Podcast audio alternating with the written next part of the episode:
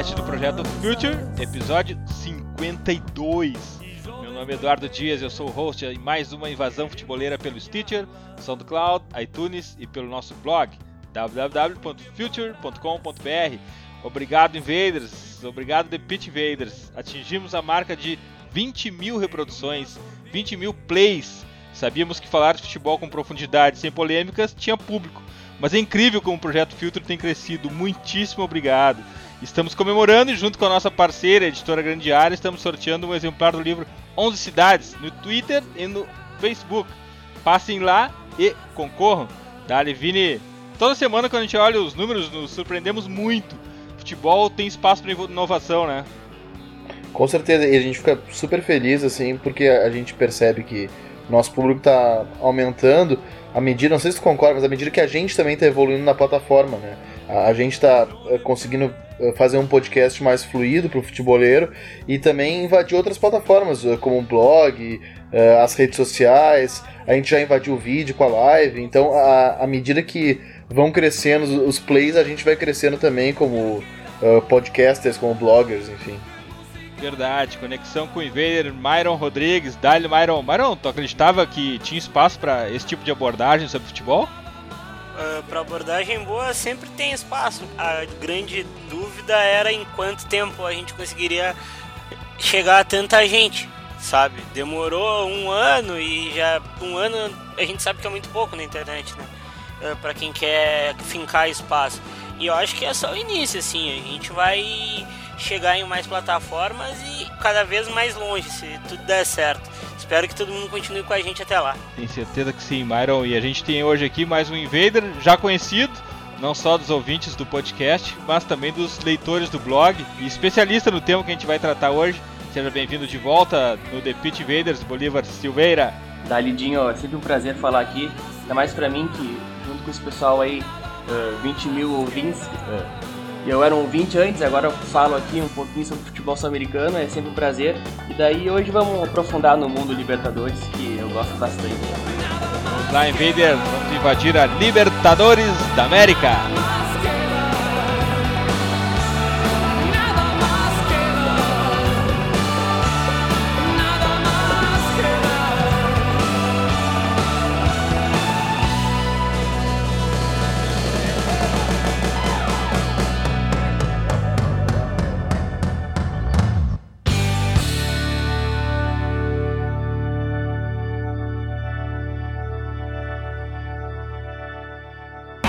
Está no ar mais um episódio do The Pitch Invaders, o podcast futeboleiro do Futuro.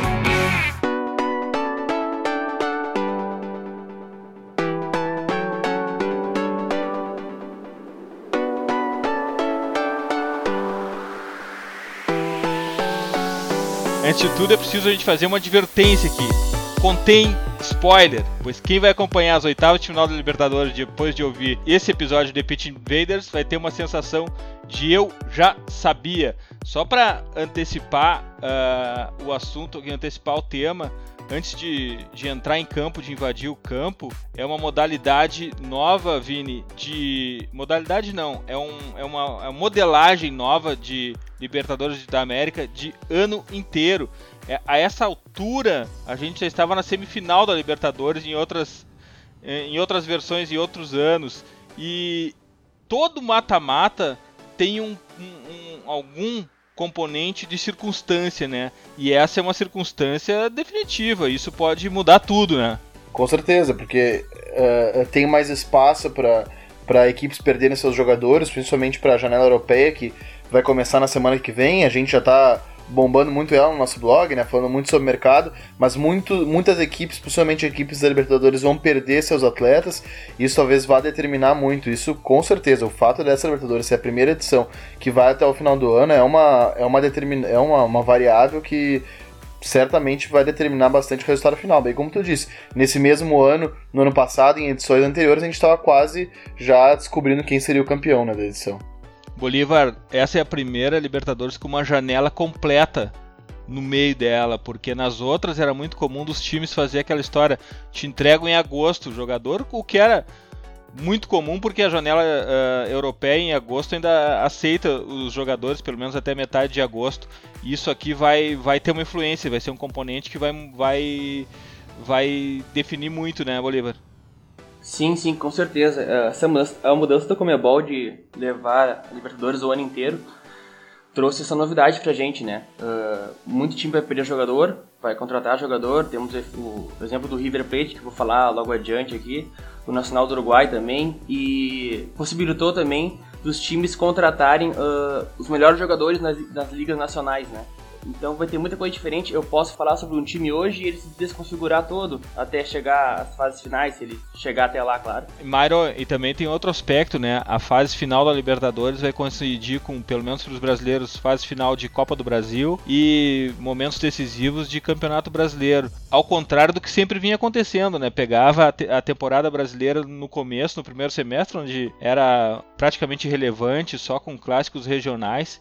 Agora muda tudo, né, Myron? Muda tudo e é um negócio. Agora a gente vai ver quem tem, a, quem tem mais garrafa para vender, porque tu não pode uh, vacilar na questão de, de em, em, várias questões, na verdade. Tanto de rodar o elenco quanto de vender o jogador. Por exemplo, para mim, o melhor time do Brasil, que é o Grêmio, agora, uh, pode perder Luan e Arthur. E a gente sabe que Luan e Arthur são engrenagens uh, uh, básicas desse time do Renato. E se perder os dois, como é que fica? Sabe? É, é uma Libertadores bem diferente, a gente não sabe quem vai ganhar mesmo, assim, ela tá muito boa. Mas antes de chegar no Grêmio, vamos começar por uma, uma ordem aqui. Oitava Zoom, vamos para Guarani do Paraguai e River Plate, onde a gente vai ter dois jogos em estádios absolutamente clássicos da Libertadores da América, Defensores del Chaco e Monumental de Núñez, Bolívar. O que, que a gente pode esperar de Guarani do Paraguai e River Plate? River Plate, seu treinador já foi tema do blog do Filter. Sim, sim, eu falei um pouco do, do Munheco Gajardo essa semana lá no, lá no blog. Quem quiser dar uma, dar uma conferida, ficou bem, bem legal.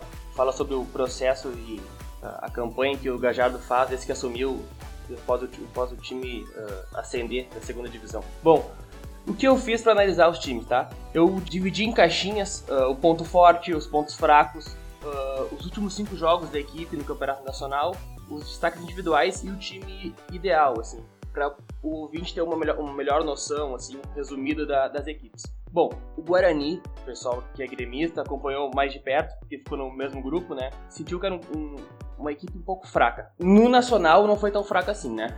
Uh, foi segundo colocado, perdeu pro, pro Libertar do, do, do Rubeiro, um duelo de 4-4-2 lá no Paraguai, lá foi bem forte. Bom, o ponto forte do Guarani é a bola parada. É a bola parada próxima à área, eles gostam, gostam muito de, de cruzamento alto, tem jogadores altos para isso. E a velocidade pro Camacho. O Camacho atuou no futebol brasileiro, se eu não me engano, no Havaí que é o, é o craque do time, tá? Não é um grande jogador, mas é de velocidade e bom drible. Ponto fraco, a gente tem o espaço atrás dos laterais, porque o, o Guarani atua no 4-4-2 e os laterais uh, avançam muito as linhas. E eles têm dificuldade de marcar as costas. Então, geralmente, ficam os, os atacantes do time adversário no mano a mano contra o Cabral e contra o Aguilar, que são zagueiros bem lentos. Pelo campeonato paraguaio, os últimos jogos ele ganhou todos, tá? Ele vem de cinco, cinco jogos invictos. Chegou ali tete a tete com, com o Libertar, mas acabou não sendo campeão. O destaque individual, a gente tem o Novik, que jogava no Penharol, junto com, com o irmão dele, são os chamados de Vikings lá, eram chamados de Vikings no Uruguai.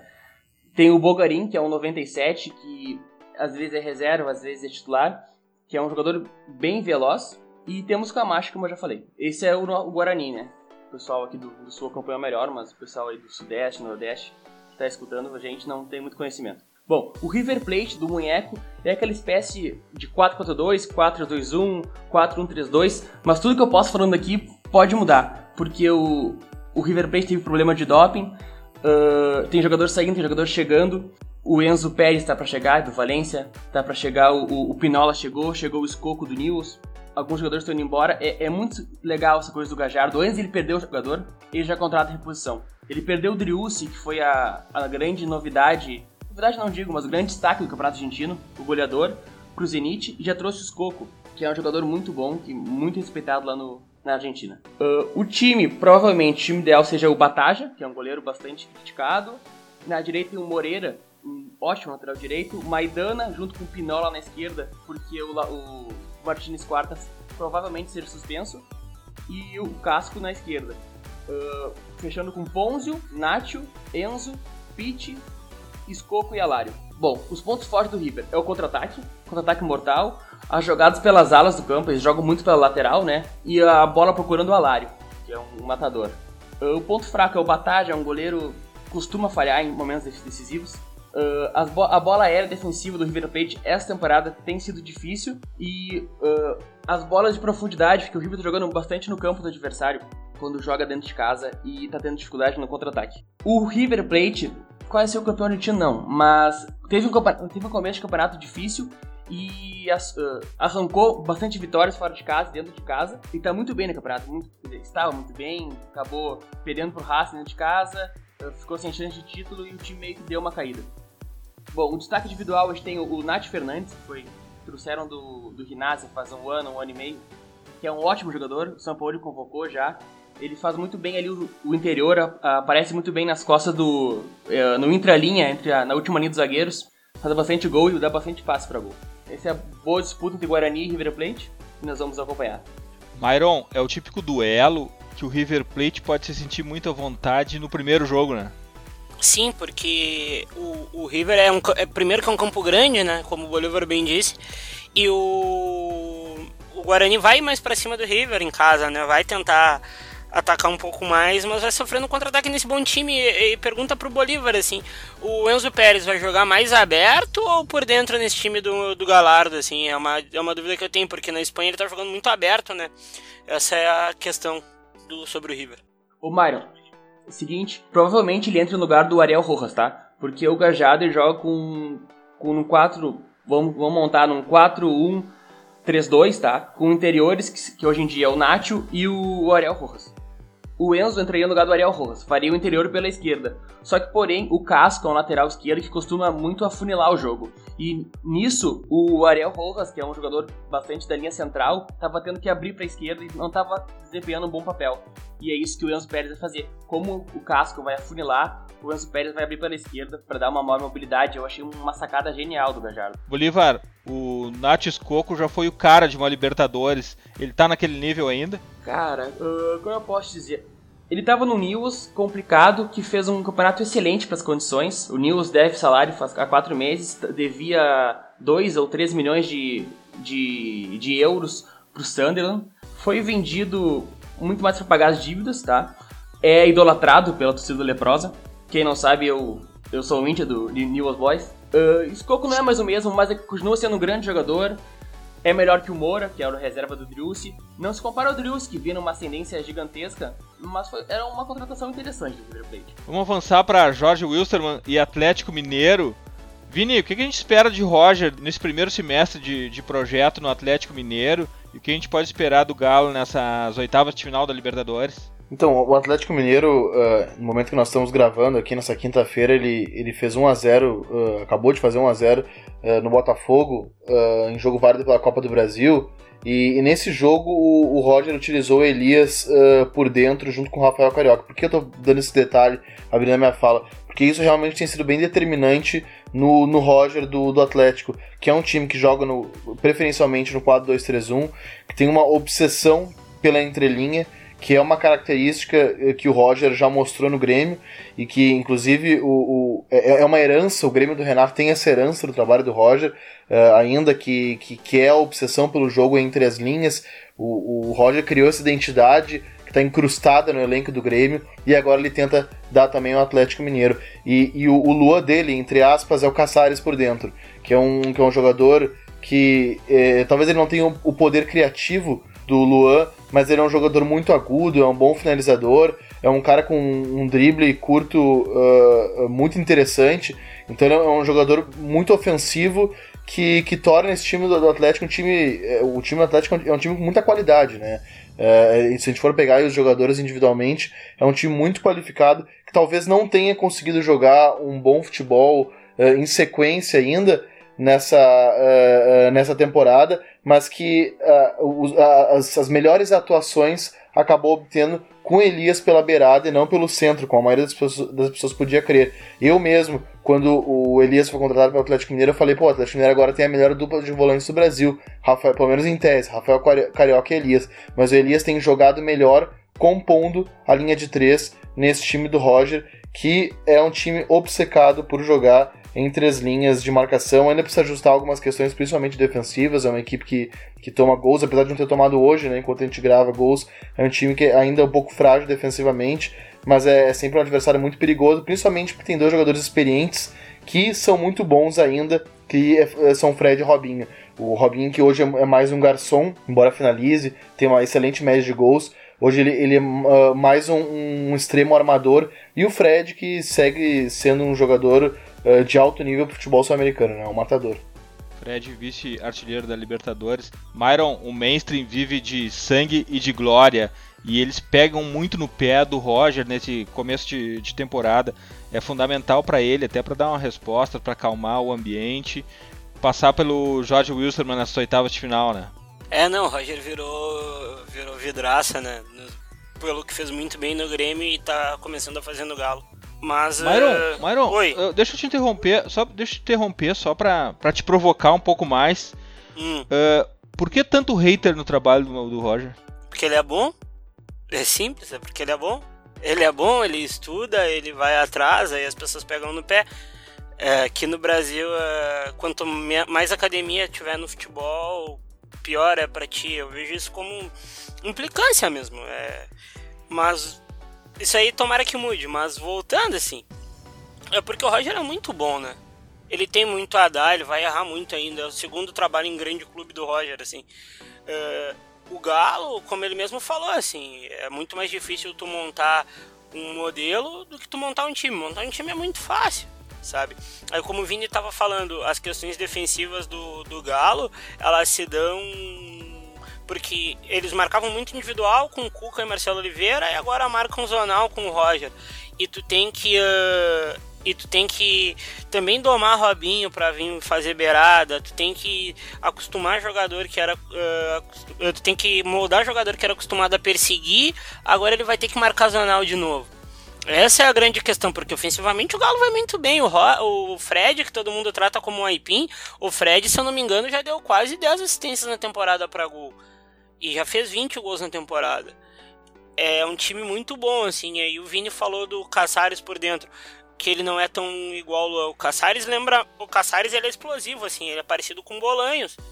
Ele é o cara do último terço do campo ali. E, e ou é, é bola terminal sempre é a gol ou ele dá um passe para alguém. Eu acho assim que é um time muito perigoso e é um time que tem muito, muito a evoluir ainda. Não tá jogando nem 50% do que pode jogar no ano. E, e Eduardo, uh, uh, só para concluir com relação ao Roger, é bem que o Myron falou.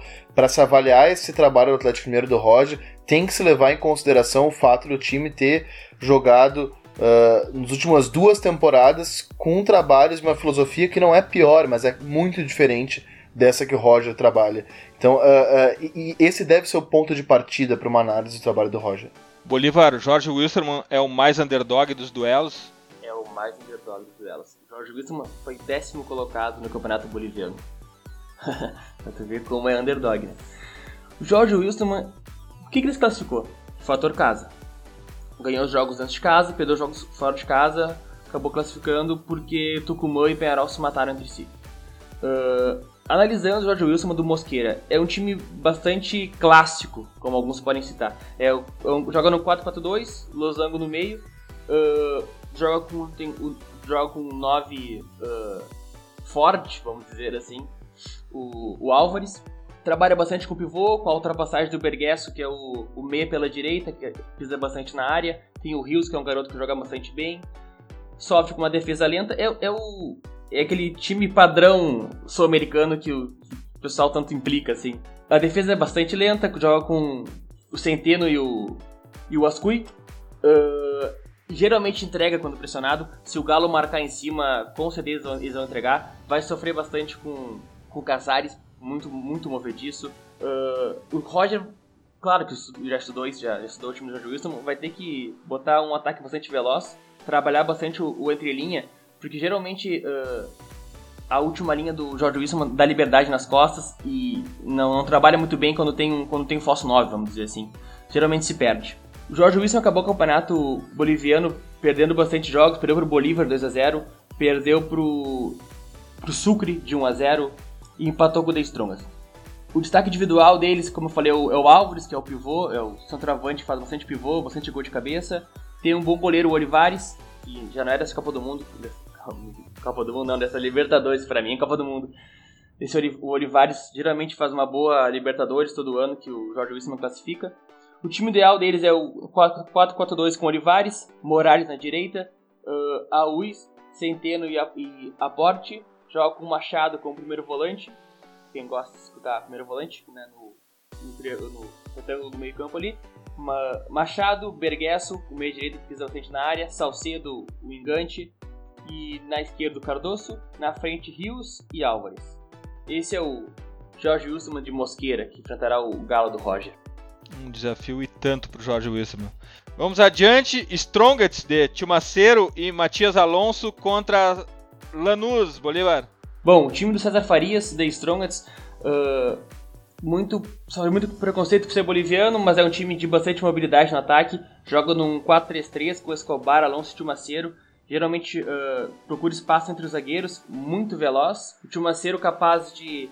Capaz não, não vai sair do The Strongets agora. Falou que o Necaxa fez proposta, uh, a princípio concordaram com os termos, mas só vai sair após a Libertadores tem, a, tem a altitude jogando para ele, né? E o segredo do destaque individual é o Tio Macedo, não tem como escapar disso. O Lanús, meu queridinho, joga no 4-1-4-1. É o time que chega no melhor psicológico para essa parte final de Libertadores. Vem de nove jogos sem perder. Uh, desclassificou o Independiente da, da Libertadores 2018 na própria casa do Independiente o time joga bastante amplitude, tem um contra um excelente do Laute Acosta. Temos o Marconi, tem o Marconi que é o primeiro volante mais destacado que eu vejo do Campeonato Argentino. Uh, José Luiz Gomes, que uh, aumentou o contrato até 2022. É um time de ótimos jogadores, com um bom treinador que tem tudo para já está fazendo, mas tem tudo para fazer uma ótima Libertadores na sequência. Emelec São Lourenço, Bruno. Emelec São Lourenço. O Emelec vem de um mês sem ganhar no equatoriano. Uh, acabou em, tá acabando o Equatoriano em quarto lugar, que vai ser o campeão, vai ser o Delphin. Bom, o Emelec é um time de jogadores altos, praticamente joga na força física e na bola parada. Tem muitos problemas no contra-ataque e o goleiro vive uma pré-péssima fase, que é o Dreia. O destaque individual é o Preciado, que é o, o meio esquerdo de bastante velocidade, e o Vides, que é o centroavante falso 9, bastante veloz. São Lourenço, o time do nosso querido Aguirre, uh, Bom, como o time do Aguirre né, joga bastante no contra-ataque, vem bastante instável o trabalho do Aguirre. Os laterais não estão dando conta do recado, tem bastante bola nas costas laterais. Os times geralmente jogam em cima dos laterais do São Lourenço, que é o, o Rojas e o Salazar. Bom, o destaque individual do São Lourenço é o Belucci, e tem o Blunt, que é um bom centroavante que já foi alvo de times brasileiros. Vamos agora para um duelo doméstico, Atlético Paranaense e Santos. Myron, Atlético Paranaense, que a gente sempre elogia aqui, é, já faz parte do, do, de um, já é um clássico aqui do The Pitch Invaders, o elogio Atlético Paranaense. Parece que entra com um mental lá embaixo, né? Porque passou maus bocados com o Grêmio essa semana, mas também, por outro lado, enfrenta um Santos instável, né, Mauro? É, são dois times que trocaram recentemente de, traba de trabalho, né? Lever Cup no Santos, que na minha opinião, como o Vinícius Cassim mesmo escreveu, o Dorival não deveria ter sido demitido uh, troca pelo Levir, que é totalmente o contrário do, do, estilo do Dorival. Aí o Atlético Paranaense toma uma decisão muito louca, que é subir o, o Autori para um cargo de diretoria e contratar o Eduardo Batista, que ainda oscila porque não conhece o elenco, tateia muito, o elenco não se recuperou ainda da saída do Hernani, que era um meia transicional. Tem jogadores em fase muito ruim no ataque, Douglas Coutinho, Pablo, Uh, o Grafite que não faz gol há mais de mês, tem o Rosseto que oscila muito, e tem o Otávio que se mantém regular naquele time. Eu acho que o Santos é levemente favorito nesse duelo. É um duelo meio, como é que eu posso explicar? É uma briga de foice sem fio no momento. São dois times que estão num momento muito ruim. Eu acho que quem ganhar aí ganha moral pro resto do ano. Viu? Vini, impressionante como chega o Atlético Paranaense e Santos, como eles chegam estáveis, né? E como o Myron destacou agora, instáveis e em início de projeto. É, eu, eu até acho, acho legal que o duelo brasileiro seja entre eles, porque são equipes em patamares uh, parecidos uh, para o mal, entre aspas, né? Que são talvez os brasileiros mais fracos desses que, que, que, sobraram na Libertadores. Uh, são equipes em estádios muito semelhantes. Acho que a gente vai ter um jogo muito com a bola no chão, porque se a gente for olhar, são equipes que não têm volantes tão pesados. Tem, tem o Otávio uh, no Atlético Paranaense, que o Atlético Paranaense normalmente joga no, no 4-1-4-1, com o Otávio fazendo a, a, saída de bola.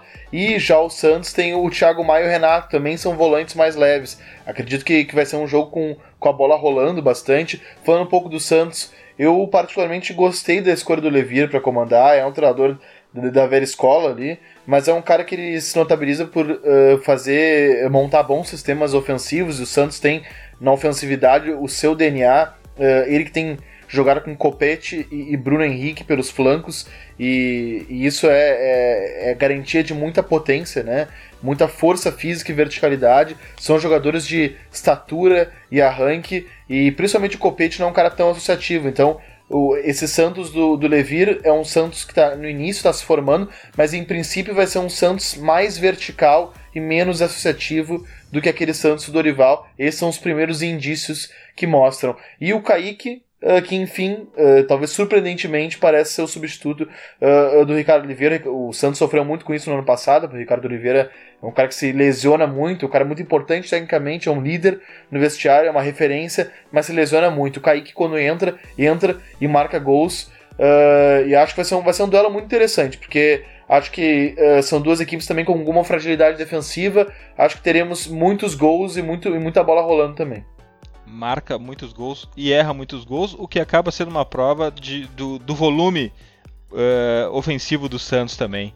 Vamos para Barcelona de Guayaquil e Palmeiras. Pena, pena o Gabriel não estar tá aqui com a gente, o homem do, da coletiva do Cuca, falando sobre o Cucabol e Cucabolismo mais presente do que nunca, né, Vini, na, na, na vida do Palmeiras. E mais do que isso, parece que o Palmeiras só vive disso agora.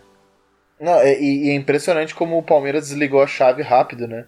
Uh, porque ele, ele, vinha de um, de um trabalho com o Eduardo, que era um trabalho embrionário no começo, com algumas referências mais à zona, e no momento que chegou o Cuca, pá, foi um estalo. Lógico que isso é muita herança do fato do Cuca ter trabalhado no, no ano anterior, então, e o elenco ser boa parte mesmo, então os jogadores uh, já tinham referências defensivas, né? E, e, e, já de cara se vê o trabalho do Cuca, uh, aquela saída um pouco mais longa, com a bola quebrando no meio, e aí tem a figura do Thiago Santos sendo muito importante, que é um volante de estatura, uh, tem a volta do Tietchan também, embora o Tietchan não seja numa boa fase no Palmeiras, ele é um jogador importante, porque ele é um cara muito resistente, né, com, com, muita pegada. Tem o Jean também, que é um jogador de, que é um jogador muito físico, também muito disciplinado. Uh, temos a volta de um, um, um Palmeiras uh, mais direto e que, surpreendentemente, nesse Palmeiras mais direto, o Guerra tem jogado muito bem. Eu, eu achava que o, que o Guerra talvez não fosse se inserir tanto, ele que é um jogador mais técnico, mais refinado, se inserir tanto nesse Palmeiras mais direto do Cuca, mas ele tem jogado muito bem, ele, ele fez uma partida muito boa contra a Ponte Preta, marcou dois gols, ele é um cara extremamente habilidoso, é um jogador realmente acima da média para o futebol sul-americano, e a gente tem esse Cuca Ball que é um Cucabol uh, que até pode não ser, em termos estéticos, tão bonito para as pessoas, mas a gente não pode negar a eficiência dele. O Palmeiras até não vem de uma sequência tão boa uh, recente, mas o, o, Palmeiras é um time muito seguro da sua plataforma. E, e, mostrou isso, por exemplo, contra o Internacional na Copa do Brasil. É um time que ele, ele eliminou o Internacional com dois gols contra, né? Ele, tá, ele, tava, ele jogou mal, talvez quase o confronto inteiro, mas quando ele precisou atacar e matar o jogo, ele foi lá e fez isso porque ele é muito confiante e muito eficaz nessa sua proposta de jogo. Myron, um jogo simples, simplista demais, como o do Palmeiras, é, pode funcionar num mata-mata? Uh, o Palmeiras não é simples. Por incrível que pareça, o Palmeiras é um caos organizado. O Palmeiras é uma bagunça, mas é organizado para a proposta do Palmeiras, ofensivamente falando. Defensivamente sofre muito pelas perseguições individuais uh, com jogadores de, de físico duvidoso para o que se propõe. Zé Roberto não aguenta mais 90 minutos no tirão marcando individual, mas ofensivamente o Palmeiras é muito bom. Tem o Borges em mau momento, mas tem o Guerra, tem o Dudu e tem o William, que a gente esquece de falar, que está jogando muito bem quando entra. É um, é um time que a gente. Não, eu não acho que vai ser um time que vai ser, que vai ser campeão, mas é um time que. Uh, ele, porque ele se propõe, ele executa muito bem e pode ir muito longe. E essa é a grande questão do Palmeiras que a gente esquece de avaliar, eu acho. Bolívar, quem é o Barcelona de Guayaquil? O Barcelona de Guayaquil ficou muito conhecido agora na, na fase de grupos. Pegou o grupo com Estudiantes, Atlético Nacional e Botafogo e conseguiu eliminar dois campeões da América, né? O Barcelona de Guayaquil, ele é do Gustavo Almada, que foi nomeado top 50 na lista da FIFA. Uh, se baseia bastante no, no contra-ataque e cruzamentos altos e baixos para o centroavante, o Jonathan Alves. Pontos fracos dele é desorganização uh, defensiva. Geralmente vai para ataque com todo mundo e não consegue voltar. Tem o Castillo, que é o primeiro volante, muito lento, não consegue acompanhar. Toma bastante gols. Geralmente, geralmente não consegue ficar um jogo sem, sem sofrer gols. Uh, tem um ótimo zagueiro, o Dario Aymar, que pra mim foi o melhor zagueiro nessa fase de grupos da Libertadores. Está sendo procurado pelo Olympique de Marseille e pelo Lille do Bielsa. Então, se está sendo procurado pelo Bielsa, a gente sabe que mau jogador não é, né? Além do Dareimar, o John Tavos, como já comentei, que é o, a referência do time lá na frente, tem um ótimo Castillo, pode jogar nos dois lados do campo, muita, com muita velocidade. Tem jogadores como, e, como eu dizendo, o Dareimar, voltando, ele é ótimo zagueiro, mas ele é baixo. Assim como o, o Arriaga, também é baixo, mas não é um ótimo zagueiro, e pode ter dificuldades com o Cuca Ball, né? Já que o Cuca é pura bola na área e cabeceio, os zagueiros baixos do, do Barcelona podem ter essa dificuldade. E o ótimo goleiro Bangueira, ele é ótimo em baixos paus, porque saindo, uh, geralmente escanteio tem dificuldade. Então é uma, uma ótima notícia pro Palmeiras isso, né? Vamos adiante, vamos para Godoy Cruz e Grêmio. Myron, o que, que tu me diz do Grêmio do Renato Portaluppi? Vamos voltar àquela velha conversa. É autoral esse trabalho do Renato? É, mas é, claro que é, mas a gente também esquece uma, um negócio básico. O Renato tem muito auxiliar bom, tem um pessoal do scout muito, muito competente, uh, e, mas o trabalho é totalmente autoral, é um time muito dinâmico e é um time muito móvel.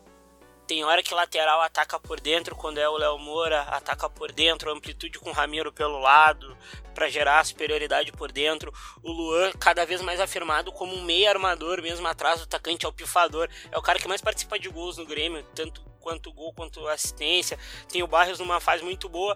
Tem o Arthur, que na minha opinião é um guri que daqui a 4, 5 anos vai estar tá voando num grande time da Europa. Tem o Michel que é uma grata surpresa, mas tem o problema do gol ainda, né?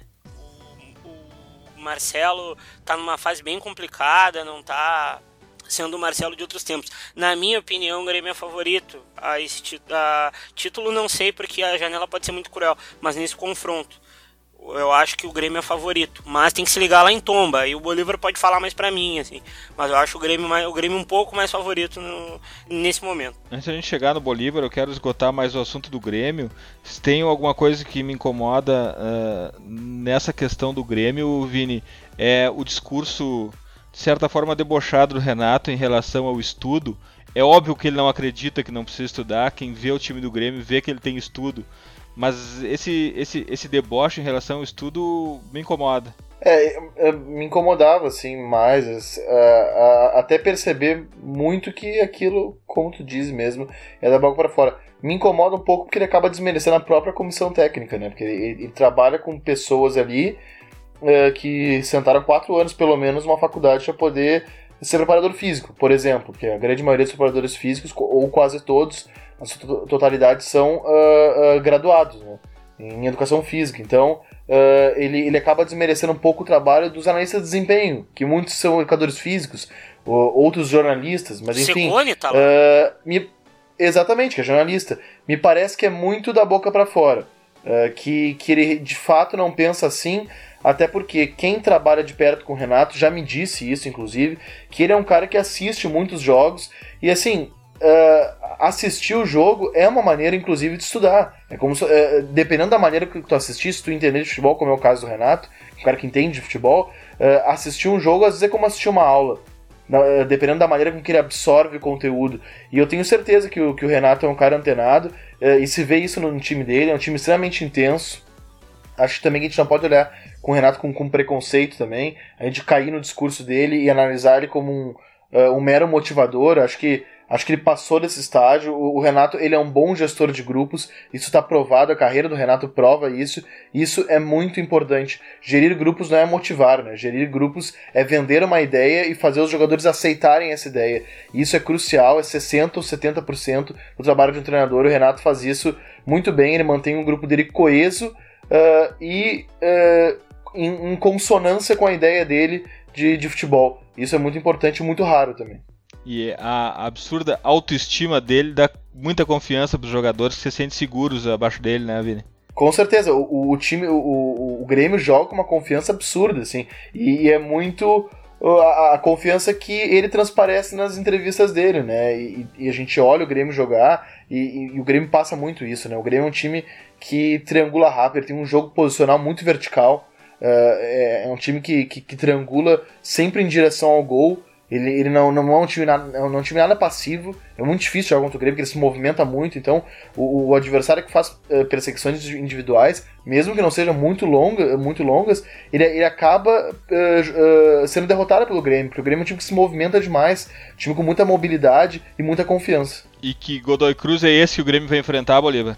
Bom, o Godoy Cruz, treinado pelo Bernardi, ex-volante do New Boys, que enfrentou o Grêmio em 2013, se eu não me engano o time do Godoy Cruz uh, tem costuma perder em casa e ganhar fora, ganhar fora de casa, né?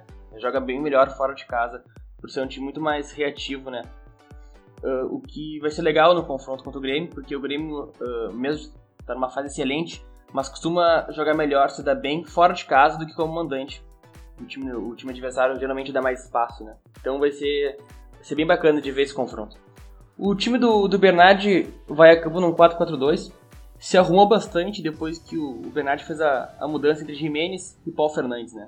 Um era o volante, o outro era o meia. Ele simplesmente inverteu, trocou um de posição, botou na outra e isso com medo. O, o, e o Jimenez, que aliás o time uh, encaixou perfeitamente lá, tanto nessa nova posição de volante, porque ele tem muito bom passe, ele se movimenta muito bem. Como o Maio uh, falaria, bebe na fonte do futebol associado, né? Uh, e perdeu o Raima Yovi no começo do ano, aí joga com o Morro Garcia na frente, tem o Correia, joga com dois centroavantes, né? O Correia e o Morro Garcia. O que, que, eu posso dizer sobre o ponto forte dele? É o lado direito, com certeza. O Abecassis, o lateral direito do, do Godoy Cruz, Antônio Tomba, foi um destaque do Campeonato Argentino. Tem o, o bom passe de profundidade de Jimenez, a chegada muito rápida na frente, Agora, o, o, sofre muito na bola aérea defensiva, geralmente toma gol de cabeça, tem uma. Uh, é muito, como eu falei, é muito fraco como mandante e sofre também com contra-ataques. Sofre bastante contra-ataques. E tem novidades agora com a janela, como a gente falou no começo do, do podcast. Essa nova formato de Libertadores vai fazer muito time contratar e perder. O Godoy Cruz, como é um time de menor expressão, tá perdendo, né? Perdeu o Rodrigo Rei, foi uh, escolhido o melhor goleiro do Campeonato Argentino por variados diários de lá. Botou o garoto Ramírez no gol agora. Vamos ver como vai ser. O, é um time muito jovem, né? O do, o do Godoy Cruz. Perdeu a referência no, no, no, um goleiro que era a referência do time. Pode desequilibrar tecnicamente o, o time do, do Bernard. Vamos agora para o confronto que é o confronto mais carismático de todas as oitavas da Libertadores: Nacional do Uruguai e Botafogo, Parque Central e Engenhão. Vini, Myron, vamos começar pelo Myron aqui. Myron, que Botafogo é esse, Myron? Alfa, garalhaço é bom pra caramba, meu. Do Jair, tá ligado? Eu acho o Jair. Bate me animei, falei igual um gurizão. Mas o Jair é muito bom, cara. ninguém, ninguém troca modelo no Brasil igual a ele, tá ligado? O time, tipo, tem muito, muito, muito. Muita limitação financeira e tal, e não pode, não pode investir tanto. Mas o Jair põe a mão dele e sempre põe um time, um time muito competitivo para jogar esse Botafogo funciona muito mais tendo que defender do que atacar. Ele, quando ele tenta atacar, ele se, se complica. Como foi contra o Havaí agora, duas rodadas atrás, e como foi na rodada de grupo, na fase de grupos contra o Guarani do. Quer dizer, contra o Barcelona do Equador. Ele, quando ele tenta atacar é, é o problema, mas quando ele reage, ele reage muito bem. Tem o Roger que tá numa fase muito boa, tem o João Paulo que joga muito, tem o menino lá na base, o da base que tá jogando, o Fernandes, que é muito bom. Tem o Gatito que tá pegando bem nessa temporada. O Botafogo, o Botafogo é um dos times mais legais de se assistir no Brasil no momento. Eu acho muito legal, eu gosto muito do Jair. É, tem esse paradoxo, né, Vini? Não consegue ser protagonista no jogo.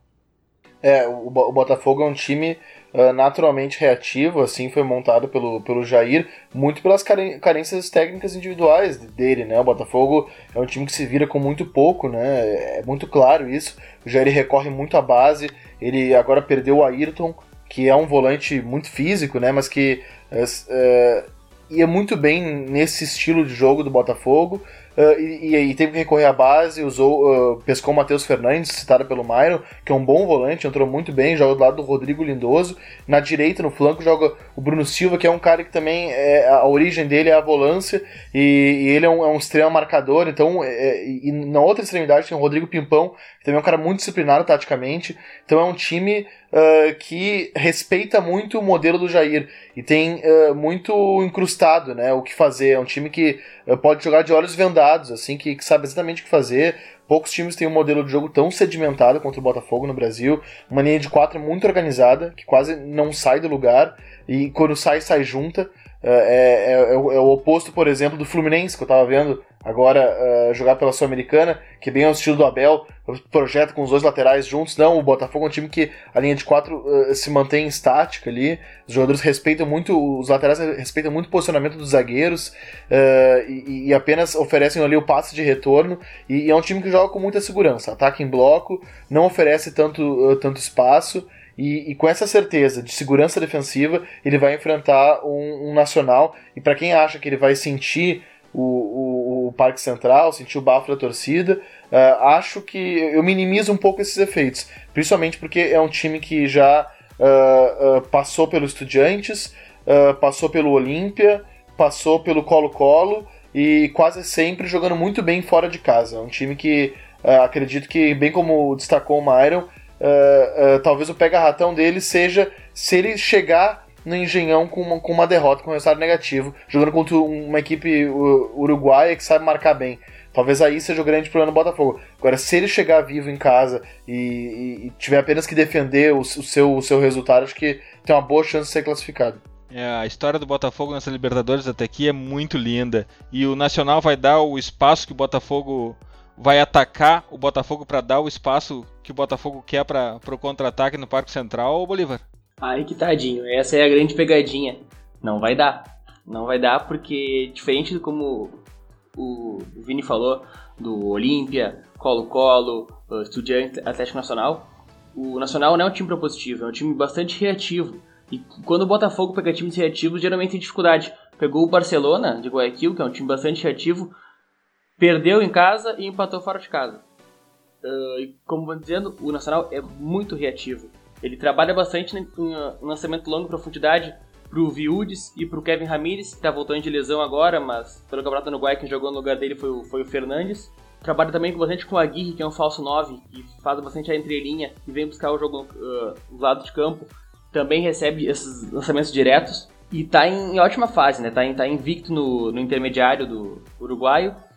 Foi segundo colocado no, na primeira parte do, do uruguaio. Uh, tem alguns pontos fracos que o Jair provavelmente vai, trabalhar bastante. O entrelinha, o espaço entre as linhas é gigantesco. Defensivamente, o Nacional é muito desorganizado. Tem o zagueiro Garcia, que não sei o que o Garcia faz no Nacional, um time tão grande do Uruguai, porque ele não sabe trabalhar uh, o espaço do campo. Ele vê um atacante com a bola entre linhas e sai marcando e desconfigura toda a linha e, e cria sérios problemas. O Lassart tá usando no lugar dele agora o Rogel. Teve, ele, fez, ele teve um jogo aí, o Rogel, e fez um gol. Nada demais. Fez o gol, não quer dizer que ele foi um bom defensor, né? Mas provavelmente possa se tornar titular. Uh, com o problema da, da janela, o Rodrigo Aguirre, que tem o seu contrato até junho assinado entre o Dinese Nacional, pode ir embora. O Rosário Central já fez proposta e o, a Roma do Monte parece que está interessada. Porque o Rodrigo Aguirre chegou no Uruguai e faz gol todo jogo. Gol decisivo, ele é o homem do segundo tempo, como dizem lá. O Gordo é muito bom.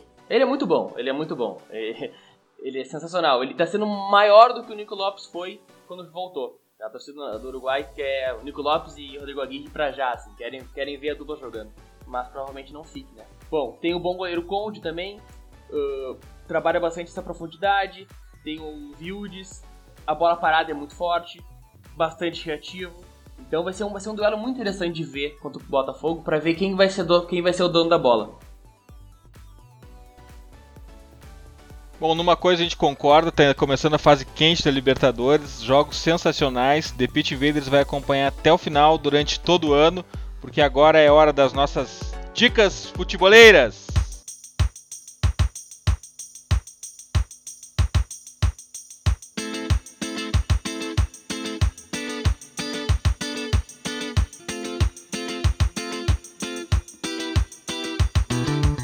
Minha dica futeboleira é super alinhada com o episódio de hoje, é de um canal do YouTube que já passou aqui na já passou aqui pela sessão de dicas e que eu sou muito fã, é o Copa 90.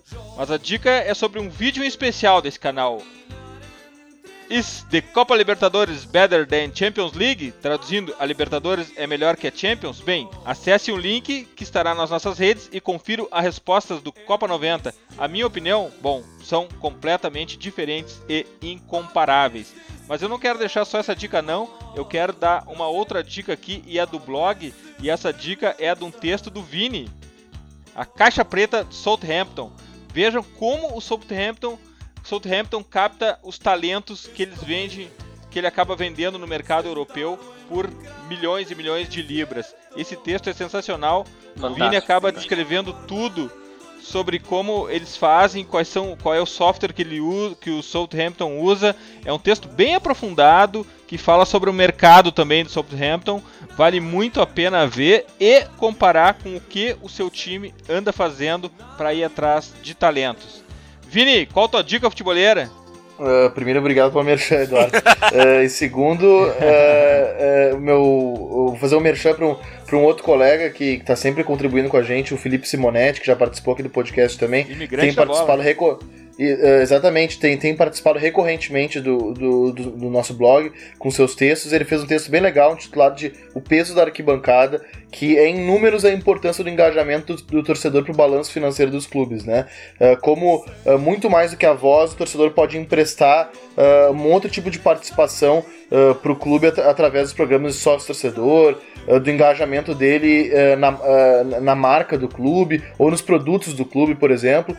e é legal que o, que o Felipe ele traz um, um estudo do Itaú Uh, que o Itaú promoveu, muito bacana, uh, que eu não tinha conhecimento, enfim, que, que, que, tive lendo o texto dele. São números, são dados bem legais. É uma matéria que pode parecer um pouco bruta, mas que ela está apresentada de uma maneira bem didática, bem legal. Recomendo ela. Demais, graças, Vini. Obrigado, Eduardo. Valeu, Bolívar. Valeu, Mairo. Até a próxima. Myron, qual a tua dica futebolera? Uh, minha dica futebolera, a primeira é o Max City Futebol, que é um, um, canal no YouTube da Inglaterra que uh, seca muitos times taticamente. Eles estão fazendo uma, um especial agora sobre as Copas do Mundo. Eles estão secando várias seleções. Tá bem legal, bem explicativo, bem didático. Tem legenda em, português também para quem quiser. E a outra é a minha coluna no Future dessa semana que fala sobre o mercado do Milan, que tá só no começo e tá bem animador, tá? É uma matéria bem didática ali, rapidinho, falando dos jogadores e de como eles foram na carreira. Uh, Dali Bolívar, Dali Dinho, Dali Vini, obrigado pelo, pelo podcast que tá muito bom, espero que todo mundo goste. Myron, Oi. Antes, antes da tua despedida, tu não achou. Uh, eu, eu senti uma empolgação no teu artigo sobre a janela do Milan, tu não te precipitou? Uh, não. Porque todo mundo. Valeu, graças, Myron. graças, Dali. Bolívar, qual a tua dica futebolera? Dali, eu vou falar sobre um livro muito bom que eu tô lendo, não terminei ainda, que é Por um Futebol Jogado com Ideias. Ele é escrito pelo Júlio Garganta e Israel Teoldo e mais outro autor que eu não tô com o nome aqui.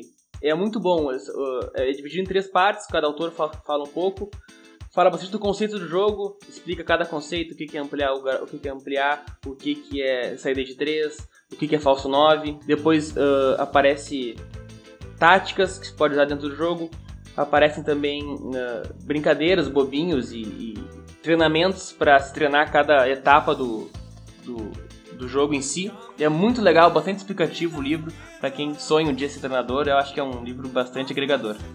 Demais, graças Bolivar. Dali, Dali, sempre um prazer falar aqui. Abraço pessoal e o Mario empolgou legal ali. Alborini, pelo amor de Deus, único erro. e nunca esqueçam, The Pitch Invaders, o podcast do Projeto Future, está no iTunes, do Stitcher e na SoundCloud. Assine nosso feed. Sigam também a nossa playlist futebolera, hashtag We Love Football do Future FC no Spotify. e curtam a melhor galeria de futebol culture do Instagram no perfil Future FC e deem conferida no Stories também, a gente anda aparecendo por lá. Lembrando os invasores Apple para nos darem aquela moral no review do iTunes, clicando em algumas estrelas, de preferência 5, para melhorar nosso rating e aumentarmos o alcance da nossa invasão futeboleira. iOS ou Android, assine nosso feed e receba todos os episódios on demand. Invadam também o nosso blog futeboleiro www.future.com.br. Abraço e até a próxima invasão The Pitch Invaders.